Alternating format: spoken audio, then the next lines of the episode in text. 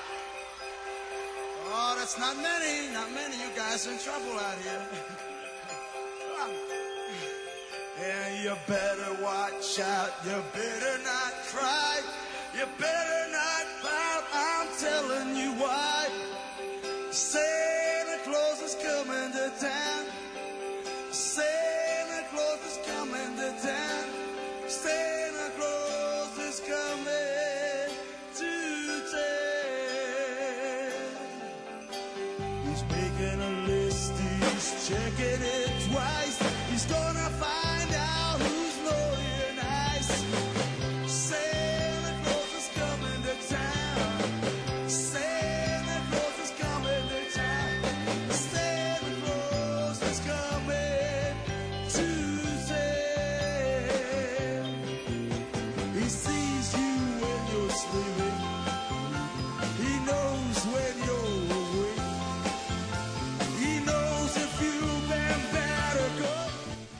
Solsticio de invierno es el título de Efecto Mariposa para esta tarde. Y, a ver, podríamos decir que el ritual por excelencia de Solsticio de invierno es la Navidad. De hecho, aquí yo tengo el programa de la obra Solsticio de invierno y tiene un arbolito de Navidad. Eh, eh, este, lindo y atrás tiene asomándose por atrás de la pared lo que parece ser o es la, esvástica, ¿no? Eh, en la obra el árbol de Navidad aparece de otra manera, no de una manera tan realista. Eh, los personajes van armando un árbol de Navidad con cajas que van trayendo, de la base más grande hasta la otra más chiquitita que va en la punta, que sería como la estrella del árbol de Navidad, todo con cajitas, cajas que van poniendo una arriba de la otra. Vamos con un poco de música eh, a repasar la historia del árbol de Navidad.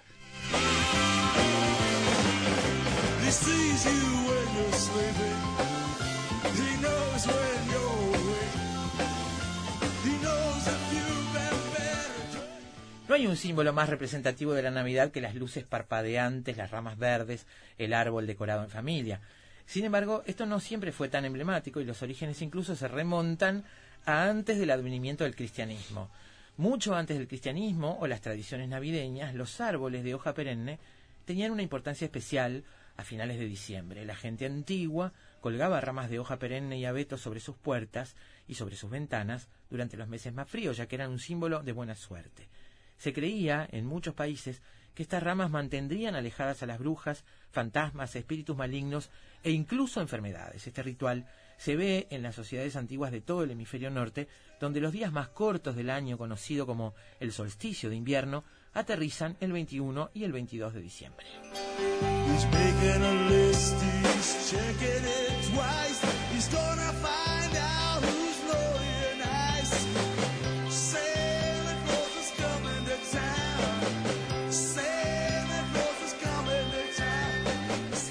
Cuando los primeros cristianos llegaron al norte de Europa, descubrieron que sus habitantes celebraban el nacimiento de Frey, dios del sol y la fertilidad, adornando un árbol perenne en esa fecha que era próxima a la Navidad cristiana. Este árbol simbolizaba al árbol del universo, llamado Yggdrasil, y en cuya copa se hallaba Asgard, la morada de los dioses, y el Valhalla, el palacio de Odín.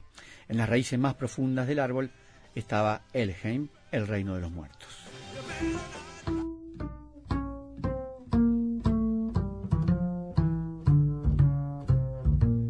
Sleigh bells ring. Are you listening? In the lane, snow is glistening. A beautiful sight. We're happy tonight. Walking in a winter wonderland.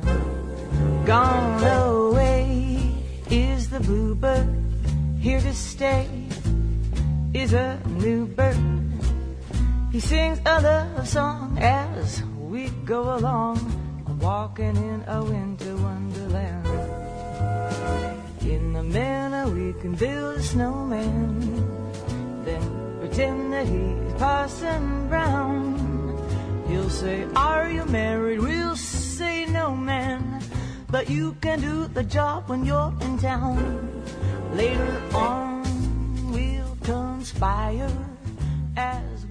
Se dice que San Bonifacio, entre el 680 y el 754 vivió San Bonifacio, evangelizador de Alemania, tomó un hacha y cortó un árbol que representaba a Yggdrasil, aunque también pudo ser un árbol consagrado a Thor, y en su lugar plantó un pino que por ser perenne simbolizó el amor de Dios. El moderno árbol de Navidad, desarrollado en la Alemania del siglo XVI, fue decorado tradicionalmente con rosas, manzanas, obleas, oropel, que también lo inventaron los alemanes, ¿no? Esta lámina que simula ser oro, y dulces, y lo adornaron con manzanas y velas. Las manzanas simbolizaban el pecado original y las tentaciones, y las velas representaban la luz de Jesucristo como luz del mundo.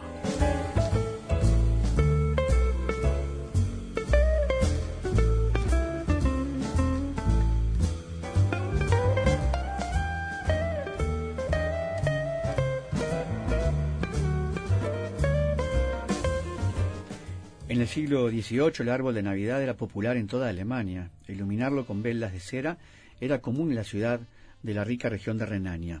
En el siglo XIX el árbol de Navidad fue considerado una expresión de la cultura alemana, particularmente de aquellos que emigraron al extranjero.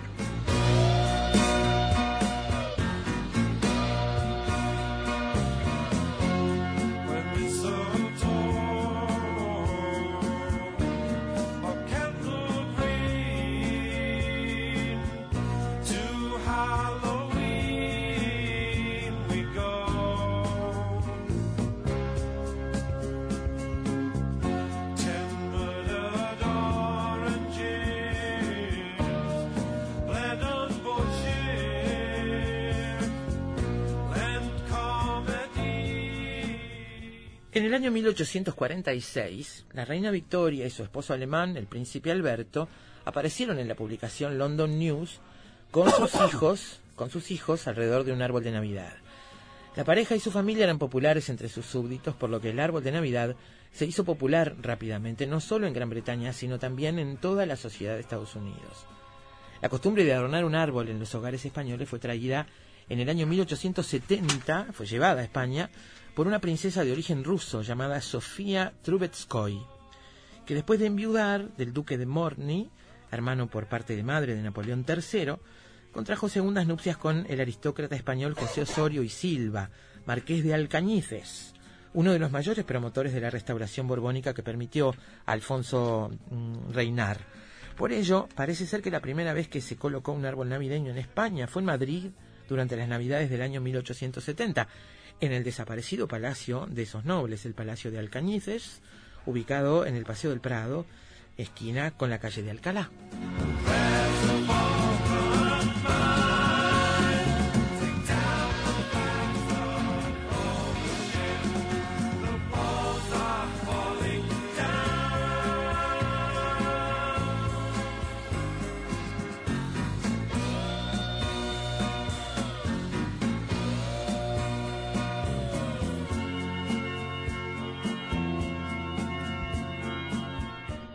El siglo XX el árbol de Navidad era tan popular en América como en toda Europa. Ahora el país es el hogar del árbol de Navidad más visitado del mundo, el árbol de Navidad del Rockefeller Center.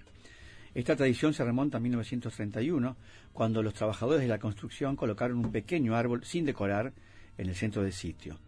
Dos años más tarde, otro árbol fue colocado allí, pero esta vez con luces de hadas centelleantes. Hoy en día, el árbol gigante de Rockefeller Center está adornado con más de 25.000 luces navideñas y es un espectáculo icónico en la ciudad de Nueva York.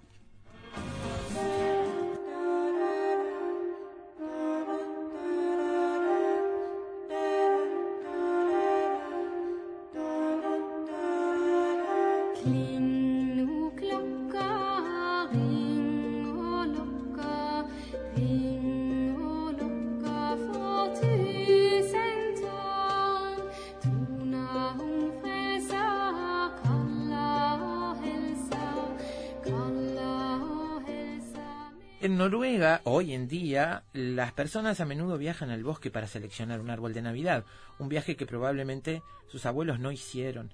El árbol de Navidad no se introdujo en Noruega desde Alemania hasta la segunda mitad del siglo XIX. A los distritos campestres llegó incluso más tarde. Cuando llega la Nochebuena, está la decoración del árbol generalmente realizada por los padres detrás de las puertas cerradas de la sala de estar, mientras los niños se esperan con emoción afuera. Sigue un ritual noruego conocido como rodear el árbol de Navidad, donde todos se unen para formar un anillo alrededor del árbol y después caminar en torno al árbol cantando villancicos y posteriormente recién después se reparten los regalos.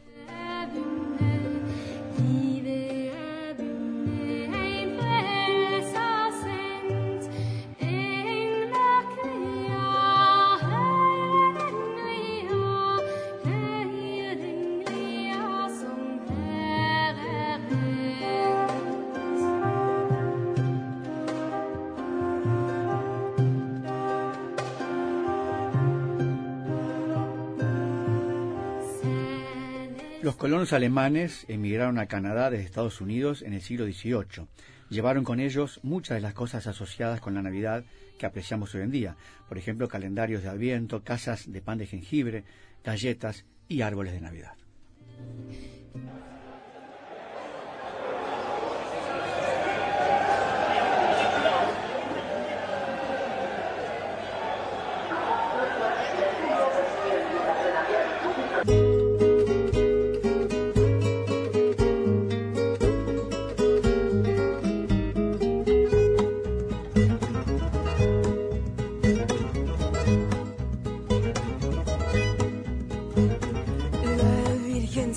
Está peinando entre cortina y cortina.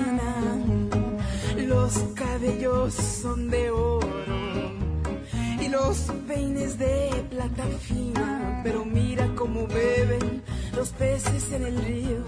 Pero mira cómo beben por ver a Dios nacido. Beben y beben y vuelven a beber los peces en el agua por ver a Dios nacer. Beben beben y vuelven a beber los peces en el agua por nacer. la querida Laza de Cela y su voz. Eh, en México, en la mayoría de los hogares mexicanos, el principal adorno navideño es el pesebre, lo que llamamos pesebre, ellos llaman nacimiento. Sin embargo, un árbol de Navidad decorado puede incorporarse en ese pesebre o instalarse en otro lugar de la casa, como acá en Uruguay. Como la compra de un pino natural representa un producto de lujo para la mayoría de las familias mexicanas, el arbolito típico es a menudo artificial, una rama desnuda cortada de un árbol de copa o algún tipo de arbusto recolectado en el campo.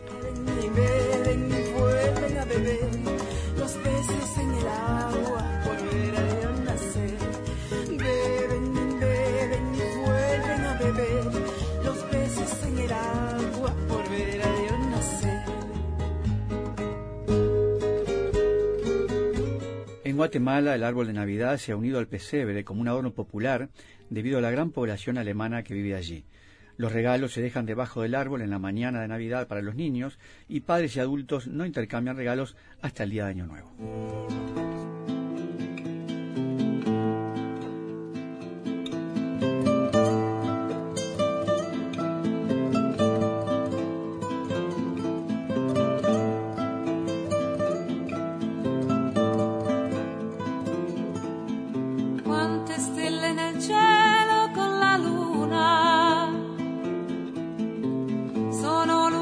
Accendono gli amanti e più brillanti sono e più penso che quelle stelle brillano per me e per te.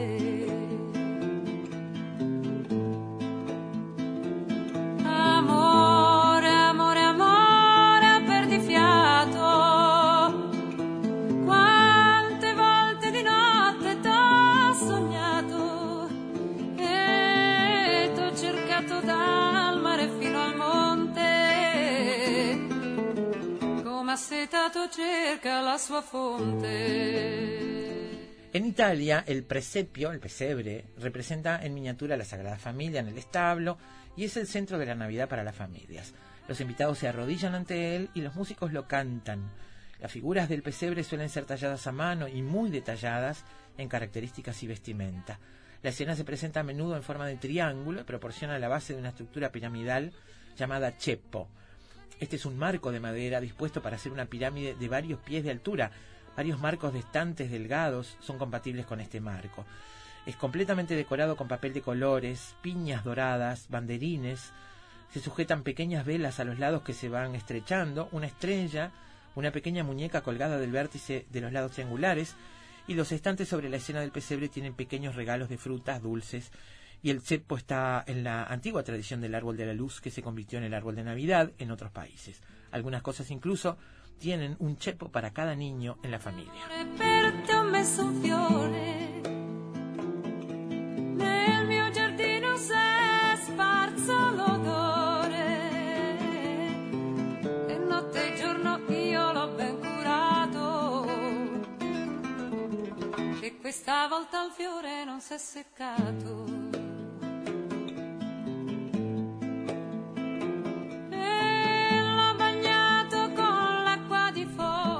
Celebrada el 25 de diciembre por los católicos y el 7 de enero por los cristianos ortodoxos, la Navidad es la fiesta más popular de Ucrania.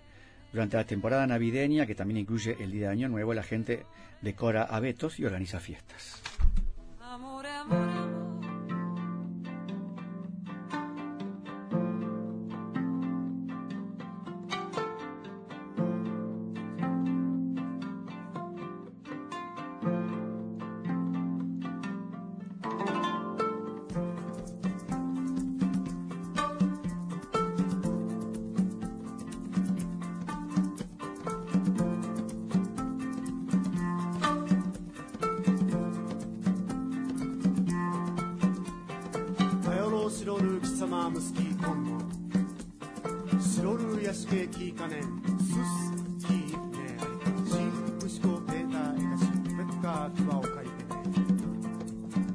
Para la mayoría de los japoneses, la Navidad es puramente un día festivo dedicado al amor de sus hijos. Los árboles están decorados con pequeños juguetes, muñecas, adornos de papel, abanicos y linternas de papel dorado y campanitas de viento. Las velas en miniatura también se ponen entre las ramas de los árboles. Uno de los adornos más populares es el cisne de origami. Los niños japoneses han intercambiado miles de pájaros de paz de papel doblado con jóvenes de todo el mundo como una promesa de que la guerra no debe volver a ocurrir. で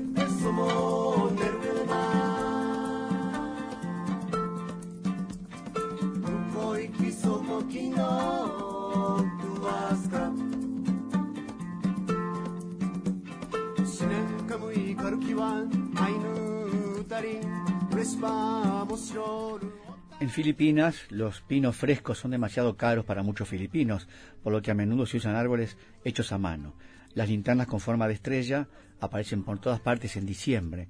Están hechas de palos de bambú, cubiertos con papel de arroz de colores brillantes o celofán, y generalmente cuentan con una borla en cada punto. Normalmente hay una, este, en cada ventana representando la estrella de Belén.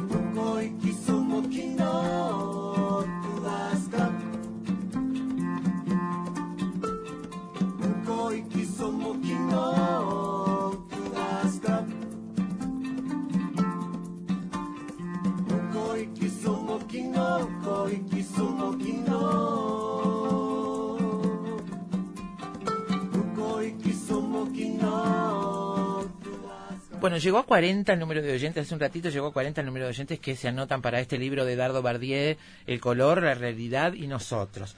Ya hicimos los deberes, ya tiene cada uno de los oyentes de regreso su- el número que le corresponde y vamos a hacer ahora, mediante una mm, página web que permite trabajar con números aleatorios, elegir uno al azar y nosotros no tener nada que ver, voy a poner números aleatorios, el mínimo es 1 y el máximo 40.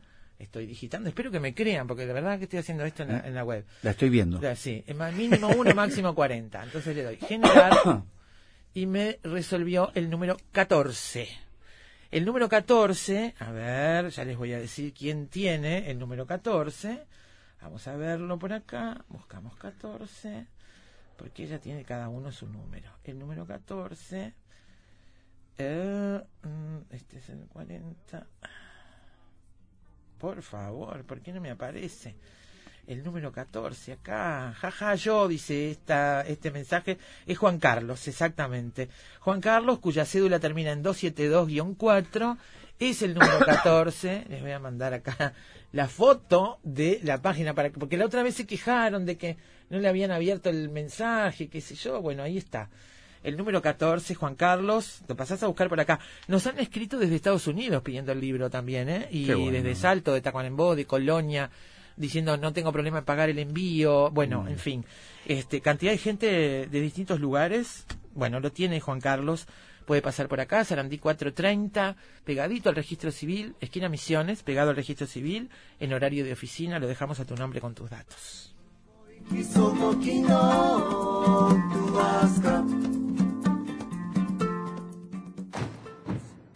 Investigadores, matemáticos, escritores, deportistas, historiadores, científicos, actores, artesanos, cantantes. Todos ellos, desde cualquier parte del mundo, se encuentran todas las tardes en Efecto Mariposa.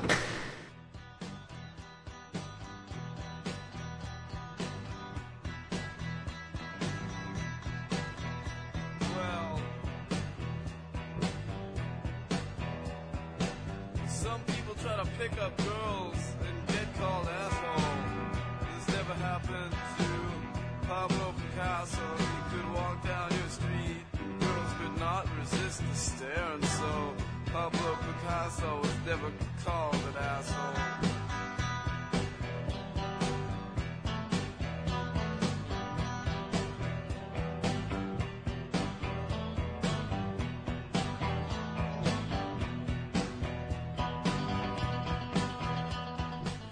Bueno, como ya vimos, el arte es un tema en discusión en esta obra teatral Solsticio de Invierno. Son artistas, hablan de arte y hablan de en algún momento aparece ahí un diálogo donde está involucrada esta cuestión antimodernista de Hitler, ¿verdad? El arte degenerado. Nosotros recurrimos a el querido amigo Gustavo Fernández que nos contó la historia del arte degenerado.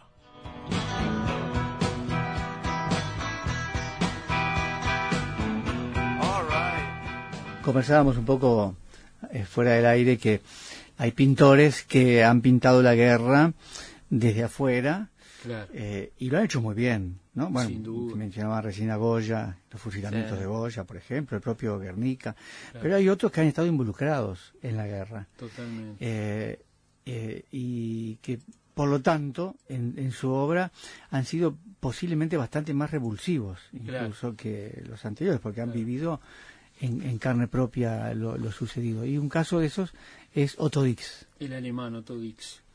Arte degenerado Y fue clasificado el- por los nazis ¿no? El pobre, digamos, por abrir unas comillas, este, al tiempo fue considerado artista degenerado.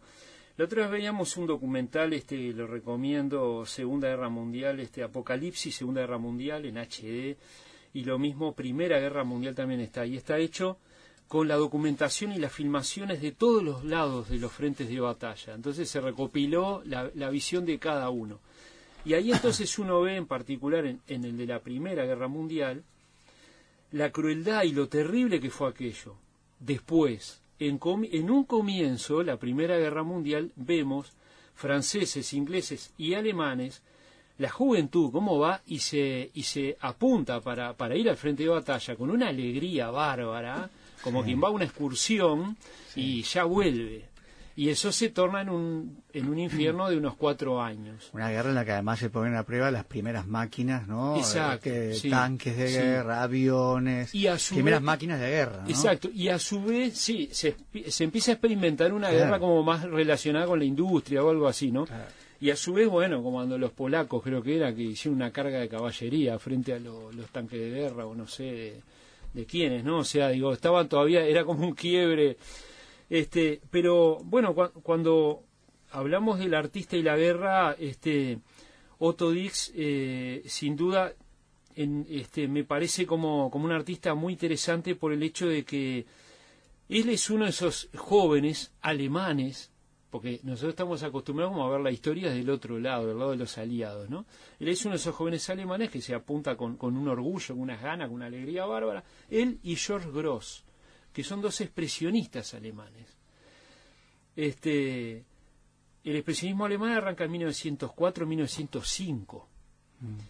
Y, y bueno, ya van a la guerra. Esa guerra que en un mes terminaba, resulta que terminan esto, estos, estos dos, por ejemplo. Hay descripciones de ellos gateando eh, este, en la Tierra Media esa, el frente de batalla, viendo lo- los huesos de otros este, soldados que murieron ahí mismo y que se y, y que hicieron todo ese proceso de descomposición ahí mismo Que luego entre, serán entre pintados. los dos frentes. eh, Que claro. luego serán pintados por él, ¿no? Exacto. Y, y entonces, bueno, contaba cómo de alguna manera él se, se dio la maña para sacar apuntes, para dibujar y para pintar. Por lo menos sacar Para apuntes. pintar y dibujar y- esa guerra vista a ras del suelo, digamos, Exacto, ¿no? desde adentro de la trinchera. Claro. Si ustedes ven esta documental que yo les recomiendo, en particular la primera. Ya está Mundial, en, en- en Está YouTube. toda en YouTube. Está, en YouTube. completo, ya publiqué el enlace. Este, si ustedes ven eso, se dan cuenta lo que debe ser estar ahí, no digo un mes como ellos pensaban, sino tres, cuatro años, ¿no? O sea, es un infierno tal vez peor de lo que después se ve en la Segunda Guerra Mundial, ¿no? Dice Otto Dix, piojos, ratas, alambradas, chinches, granadas, bombas, cuevas, cadáveres, sangre, aguardiente, ratones, gatos, gases, cañones, suciedad, balas, morteros, fuego, acero. Eso es la guerra, una obra del diablo. Y esa es la materia con la que pinta, ¿no? Sí, sí, Digamos. porque además se decía que él incluso después que termina la guerra, este, que él se, creo que lo hieren en la Primera Guerra Mundial, él lo hieren y se va y ahí entonces deja la guerra y ahí es que él puede empezar a hacer la serie de aguas fuertes. La serie esa de aguas fuertes, curiosamente, tú decías que los desastres de la guerra Goya lo hace entre 1810 y 1815 y, y Otto Dix lo hace entre 1910 y 1915. A mí me sorprende como a veces él que quiere que esa, esa serie se considere como emparejada con la de Goya, y creo que lo logra, porque además técnicamente utilizan este, técnicas parecidas. Es el grabado, el agua fuerte, este, la punta seca y además el agua tinta, que es ¿Qué lo es la punta da- seca?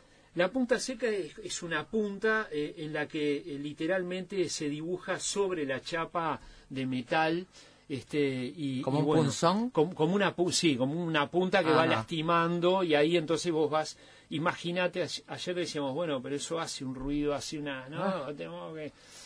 Después te A dice la- tono con, con la estética de lo que está Exacto. pintando. Claro, él ahí encontró un lenguaje ideal y además viste que cuando uno ve esa serie están todos con, con máscaras de gas, Sí. o sea, Él dice que pintó ahí lo que más le impresionó, ¿no? Dice que arrastrarse por las casas destruidas, entre cadáveres mutilados, el hedor a putrefacción, este, y ahí es donde están esos soldados con máscaras antigas, ¿no? Que parecen como monstruos, como, Sí. como unos mutantes, como unos sí, seres humanos mutantes. Sí, parece como, como un anticipo de las películas que uno va a ver después, ¿no? A partir Mm, de Wall. esa pe- Claro, The Wall, es- por ejemplo. exactamente. Pero lo, lo interesante de este artista es que, que él te muestra la guerra desde el lugar del soldado. Cuando de pronto con el Guernica es como un simbolismo de lo que fue aquel bombardeo y la preocupación de Málaga, ¿no? De Picasso. Los fusilamientos de Goya es como quien mira desde la ventana, pero él en realidad no estaba mirando a través de una ventana, o sea, son cosas que le fueron contando y él entonces lo reinterpreta. Pero en este caso, o, lo- o los casos de las obras de Dalí, que fue otro de los artistas que se mantuvo en Europa mientras la guerra, disparando para un lado para el otro, pero este pero hace como una interpretación de lo que es la guerra, lo que puede ser la guerra. En este caso es, es un artista que está en primera plana en la trinchera, o sea, Es la, expresi- en- en la la- expresión, la Exacto, expresión de la. Exacto, y es el expresionismo Por alemán. eso te digo, claro. Ahí se retira Otto Dix a raíz de eso y queda como docente de, de- de artes eh, plásticas este, en, la- en- en los institutos alemanes. Y cuando empiezan a haber esa limpieza, ¿no? De- se empieza a gestar la idea del arte degenerado, él es uno de los, pri- en el 33 lo sacan, pero vendiendo boletines, de, o sea, le prohíben este, hacer su trabajo de docencia. Como es alemán y es alemán de origen, como que, bueno, le perdonan la vida, al punto Ahora, que muere en el arte 69, degenerado, ¿qué es o lo que quieren decir exactamente con arte degenerado? ¿Dónde se acuña esa expresión? Porque no, no sería la primera vez que una expresión que nace como despectiva termina después identificando a aquellos que son designados así, Eh, sí, ¿no? Y, sí, este, y, lo, y lo, lo- lo sostienen con orgullo, digamos, Exacto. ¿no? ¿Cómo es en este caso lo del arte degenerado? Yo siempre hago esta broma. eh, justo la obra de los artistas degenerados es toda la obra que nos gusta a todos nosotros. este, eh, yo tuve la gran suerte, pero como de rebote, eh, cuando estuvimos en Berlín, de ver en el Museo de Arte Contemporáneo, no esperaba ver esa muestra, de pronto me encuentro en las muestras de arte degenerado. Y allí estaban las obras de estos artistas que uno disfruta tanto, como Picasso, como Otto Dix, este, obras eh, que digamos que no están dentro de los patrones ideales de lo que pensaba Hitler que era este el arte. Primero que nada, Hitler es un artista, ya hemos hablado de él acá, Fracasado. este, dos veces rebotado de la Academia de Bellas Artes de Austria, o sea que no pudo ser pintor, y él queda con un concepto que causalmente viene a esta charla de hoy, ¿no? O sea, el arte es belleza. No me vengas con deformaciones, no me vengas con... Y a la misma vez, en 1905, se empieza a gestar el expresionismo alemán. Con, con el expresionismo alemán y todas las vanguardias que arrancan en el siglo XX, empieza lo que decía esta especialista recién, la, eh, esta, esta española, ¿no? Este, sobre Guernica. Empiezan los artistas como a pintar lo que quieren, Sí. lo que lo que las vísceras le dicen, ¿no? Expresionismo, esa era la tercera que me faltaba cuando te Esa, mencionaba. claro. Hay cubismo, hay surrealismo Y y, hay expresionismo. en Guernica. Expresionismo es cuando uno ve en el gesto, eh, en la pincelada, en el accionar del artista, se ve el accionar. En este caso la furia de Picasso. claro, ¿no? claro. Y acá en el el gesto furioso, eh, el eh, gesto claro, furioso del trazo. y de- Exactamente. Del apuro, la urgencia de pintar. Claro. Y en el caso de Dix, que tuve la gran suerte de poder ver Flandes, que es una de, una de las batallas este, fundamentales de la guerra civil, de la guerra, perdón, este, la Primera Guerra Mundial, este, donde nosotros vemos este al artista ahí como semi hundido en el barro, atrás este hay restos, hay alambres de púa, este, muestra toda esa cosa, ¿no? ese horror. Después con los grabados también, ahí, al igual que Picasso, en blanco y negro, en los grises, dominando los grises, pues el aguatinta también lo que tiene. El aguatinta es una manera en el grabado de hacer, eh, eh, de tener una intención como de acuarela, como pictórica y no hacer las líneas para hacer los grises, ¿no? Este, Usar la tinta como una acuarela, como eh, grises en exacto, acuarela. eh, en el grabado queda como, como manchas grises. Justamente o causalmente Goya es un maestro del aguatinta. Y en los desastres de la guerra, como, como en los otros grabados, aparece el aguatinta. El aguatinta son esos grises que aparecen en el fondo de, de estas obras, ¿no? Esos grises o esos casi negros plenos. Pero ¿qué hacía este hombre? Se pone en la, en la aguatinta, se pone la, la, la resina, este, resina sobre la plancha, y entonces eso, este, después a, a través de- del ácido que va haciendo de mordiente, después en esas zonas es que se hace el hueco grabado, se agarra la tinta de ahí, y eso es lo que deja esa- esos grises. Él echaba alquitrán sobre esas placas. Para tener, si nosotros vemos los grabados de la guerra de Otto Dix, vamos a ver que hay como, como partículas de, de aire, en, en el aire digo como partículas flotando encima de las imágenes, por sobre las imágenes, que es un poco ese aire viciado, ¿no? De, de la guerra. ¿Y eso se lo debemos al alquitrán, decís? Eso ah, es, mirá eh, sí, hay como manchas, como Sí, sí, sí. puntos, como puntos blancos, porque o, eh, quedan como reservas. ¿No? Después que se saca, que se limpia la plancha para imprimir, eso queda como blanco puro, ¿no? Este, eh, Otto Dix, yo creo que junto a George Gross son dos de los grandes artistas alemanes y bueno, y justo son este los que los que están metidos en la guerra. Otro, no hay que olvidarse, es Oscar Kokoschka, ¿no? Que es un Sí. pintor que a partir de la guerra sigue pintando, que parece que pinta con las tripas. Ves un cuadro de él y parece que tuviera tripas colgando, ¿no? Hemos hablado de él, no sé si contigo, pero hemos hablado de Kokoschka aquí. Pero Bueno, de Dix también, este, Sí. como revulsiva, ¿no? Y son los primeros artistas que rompieron el esquema de, bueno, del arte es belleza. Claro. O sea, el arte... Cuando el arte deja de ser complaciente con la guerra, deja de vanagloriar la guerra, las victorias, los grandes generales o los emperadores, y empieza a meterse con la gente de a pie, con las Claro. víctimas civiles, digamos, Claro. ¿no? A Dix le tocaron las dos guerras. Las Entonces, dos. Porque después él tiene esa locura de va y se presenta de vuelta. Es como maravilloso. Básicamente pintó entre las guerras. eh, Pintó, no, so- o- pintó. O, después también. Él nace en bastante. 1891. Sí, antes, seguro. Y muere en 1969, para los que de pronto Claro. digan, ah, el tipo murió en la guerra o murió No. enseguida. No, él se mantuvo, incluso después se le hacen homenajes, ¿no?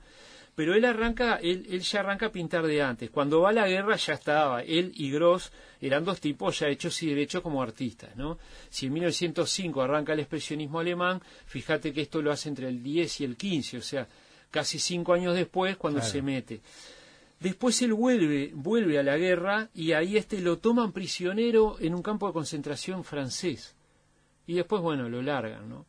Pero este, pero, no sé, digo, como que aquella cosa que se había tornado una aventura heroica y que podía ser tema para la pintura, termina siendo algo que eh, aparentemente a, a- a- ellos dos, ¿no? Y en especial a Autodix, este, lo deja marcado al punto que eh, yo pensaba, como artista plástico, por ejemplo, los accidentes y esas cosas este, truculentas que uno ha visto en la vida, a mí no se me borran más. Sí. Desde mi adolescencia este, hasta, hasta ahora no se me borran más. Entonces, si vos te imaginate si te meten en una trinchera de esas tres años viviendo Estas son obras traumáticas, digamos, Sí. ¿no? Decir, Entonces, él quería sacarse eso de adentro pintando y dibujando todo esto. Ya en la segunda, entre medio de guerras, arranca el nacionalsocialismo. Y es ahí que él pasa a estar en una lista de artistas degenerados. Lista eh, en, en unas hojas que yo vi este, allá en el Museo de, de Arte Contemporáneo de Berlín, escritas a máquina, con virome al costado, donde se iban tildando todos los artistas degenerados que, que la SS mandaba, ¿eh? a decía, bueno, este, este, este, este, y ahí marchaban todos, ¿no? Mira, en el 37 eh, los nazis en, en Múnich mostraron 650 pinturas y esculturas Ahí está. De arte degenerativo, pero quería leerte algo que, que decía. Bueno, porque se- eh, en el 37, Sí. curiosamente, como se cumplen 80 años de Guernica, se cumplen 80 años de la primera muestra de arte degenerado. Bueno, mira vos. Bueno, entonces Sí. allí, eh, bueno, eh, ahí estaba Paul Klee, eh, Picasso, Sí, sí, Van todo, Gogh, como todo. decía, Chagall. que En no- un no montaje muy particular, no sé si has visto Sí, fotos. Sí, sí, sí, y con, con, Como con frases escritas Eh, eh, ridiculizando las pinturas. A ver ¿no? si no se toma mal. El montaje es imponente. Sí. Porque la idea era decir, bueno, estos tipos están La locos. idea era Entonces vos- desacreditarlos. ¿Sabes una cosa, Alberto, que fue la muestra en la historia del arte que más gente, más público acaparó? Mira vos. La de esa ahí. en- Bueno, lo que quería leerte era esto. El presidente de la Cámara de Cultura de Hitler, Adolf Ziegler, eh, habla en la inauguración diciendo lo siguiente. Lo que están viendo son los productos enfermos de la locura, la impertinencia y la falta de talento. Necesitaría varios trenes de carga para limpiar nuestras galerías de esta basura. Esto sucederá pronto. Y de hecho sucedió porque quemaron Claro, de estas claro, pinturas, ¿no? Al principio quemaron. Al principio. Después sí. dijeron, no, pa, mirá que hay Sí, coleccionistas hay negocio, norteamericanos, hay hay negocio. negocios, hay mucha gente y entraron en la onda de robarse todo el arte para después revenderlo. Este, Y sabés que es muy curioso porque todo ese arte degenerado y en parte todo el arte robado, hay documentales en YouTube, este, en un momento un, un, este, un soldado aliado este, eh, con un dolor de muelas, un capitán, termina buscando en la campiña de no sé dónde, no sé si en Alemania, buscando un dentista y alguien le dice, mira, yo conozco uno acá, vamos ahí. Llegan a una cabaña en el medio del campo y de pronto se ponen a hablar y dicen, no, yo sé dónde están las cosas, están en una mina de sal. Sí. Usted ve en la documental porque cuando entra a la mina sí, de sal te encontrás con obras de arte que ahora están ahí que ni me mire ni me toques y están ahí metidas dentro de la mina de sal. Sí, es No, es maravilloso. Pero volviendo a algo que vos me habías preguntado y me, me- me voy delirando. Eh, frente a ese arte degenerado, Hitler y sus secuaces proponían un arte oficial. En esta muestra que yo vi estaba allí. Es un mamarracho total. Publicidad política. Total, al punto, es como una especie como de academia oficial del nacionalsocialismo. Al punto que no se recuerda el nombre de ninguno de esos artistas. Puedo decir, ah, fulano, mirá, fulano era. Y después se dio el caso, era, era como una especie, como, bueno, desnudos, había un caballo, este, habían este, varias obras allí. Este, y hay una, hay una obra en la que ade- además te la presentaban allí, que hay como tres o cuatro versiones de Bocklin, que es este, eh, la isla de los muertos, No sé si lo ubican, un cuadro que es muy fantasmal. Es un tipo en el medio de un bote, una figura llevando, como una especie de caronte, llevando un muerto, y va llegando a una isla que está en el medio de, de, de, una- la descripción, de- pero- un- de un lago oscuro, ¿no? Que no me acuerdo cómo se llamaba el lago ese de los muertos. Bueno, esa obra Hitler la pone, era una de las preferidas de Hitler, y la pone como, como ejemplo. Y está allí en esa exposición, estaba ahí. Entonces digo, todos los artistas del nacionalsocialismo, esa, esa, ese nuevo arte, no trascendió ninguno, ¿eh? ninguno, ninguno. Sin embargo, todos los demás sí. Claro, y, y- y la exposición fue pensada para desacreditar a los otros Y- y le salió al revés. le salió al revés, ¿no? Porque además es más, Claro. creo que eran paralelas. La, de- la, de- la del arte oficial era gratis y la otra cobraban la entrada y en la que cobraron la entrada, bueno, fue se agotó de, de- de cantidad de gente que fue. Increíble. Eh, Gustavo, ¿vos viste el tríptico de, de Otto Dix, el de la guerra? No, no, vi ¿No lo viste? eh, Flandes. Ah, Flandes. que es un cuadro íntegro, Ah. después te lo, te lo dejo, este, ahí está, se ve un casco nazi en, primer plano, porque además también, ahora estaba viendo grabados, y uno de los grabados dice, bueno, la, este, la, la carga de ametralladoras, si vos lo mirás, y son todos nazis, ¿no? Digamos, las en una, agua, Ah. una aguatinta hecha por, por Otto Dix.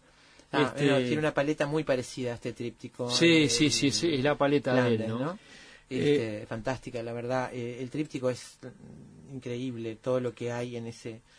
en esta- ahí en ahí este está tríptico. también es Ma- eh, Max Beckman en, en un en un creo que tiene un tríptico también, otro de bueno él eh, George Gross y Otto Dix eran bueno tres nenes malos que sáquenlo de acá Sí. y prendan fuego todo este No solo la guerra, sino lo que dejó la guerra, ¿no? También. ¿no? claro porque Los ve- entretelones de la guerra. Exacto, lo que vos decías hace un rato fuera de, de este, de micrófono, o sea, eh, recién buscando material, terminás yendo a los prostíbulos de la guerra, todo lo que... Claro, las consecuencias. Claro, las Entre consecuencias de guerras, la guerra. las consecuencias de la guerra también fueron este, retratadas por En Otto Dix. Cabaret podemos ver el mundo de Otto Dix, en la película Ah, claro. Cabaret Sí, claro. vemos el mundo de Otto Dix, incluso arranca Cabaret con un homenaje a Otto Dix. Ah, no me acordaba de eso. Lo leí ahora, eh, lo leí ahora. Hay Sí. una, una mujer muy varonil con un con un este con un monóculo, aquellos lentes de, de- Sí. ¿no? un solo ojo y este y, y un traje, una pollera como a cuadros, roja y negra. Eh, o sea, lo que los nazis no querían que se mostrara eh, como pintó el expresionismo alemán, este parejas de escenas de homosexualidad, de lesbianismo, de deterioro de los individuos, no quería que se mostrara a los oficiales con con este Con sin una pierna, con, con prostitutas, todos Claro. borrachos, con, con- no Con- que además eh, te lo muestran. Claro. Hay una hora, no sé si es de Otto Dix o de George Gross, que por ejemplo este tiene a tres. ¿Viste cuando uno dice este tiene M en la cabeza? Tiene miércoles en la cabeza. Bueno, los retrata a, a todos los poderes este, militares y empresarios y políticos y creo que la iglesia con un excremento en la cabeza se sacan la galera como saludando y tienen excremento en la cabeza. Mirá. Ya, claro, fueron odiados, ¿no? Imaginate, Por- por el nazismo, imaginate. ¿no? Sí, sí. Y perseguidos por la Gestapo, ¿no? Siempre sabremos cómo empieza, pero nunca cómo termina. Sorprendete con nosotros. Efecto mariposa.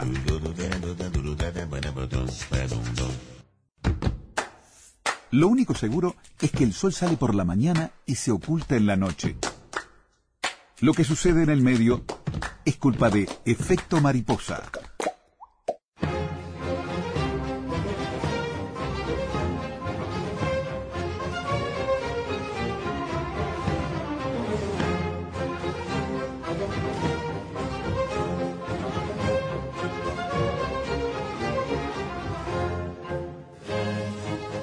Bueno, Juan, hasta que se apagó iban 0 a 0. Uruguay está jugando campeonato mundial sub-20 y nos están haciendo bullying. Ah, Le están haciendo bullying a Juan con la televisión, no sé por qué, no, están, no, no se puede ver. Pero bueno, eh, debe estar muchos ahí prendidos. Nosotros nos tenemos que ir, que tengan buen fin de semana, volvemos el lunes. Gracias a todos, felicitaciones a Juan Carlos que se llevó el libro. Eh, y bueno, por las dudas, tengo las pruebas acá del sorteo, ¿eh? digo por las dudas, por si hay algún eh, desconfiado entre los oyentes, que no creo. Eh, amigos, nos encontramos el lunes si ustedes quieren. Buen fin de semana, cuídense mucho. Gracias Juan, gracias Caro. Hasta el lunes.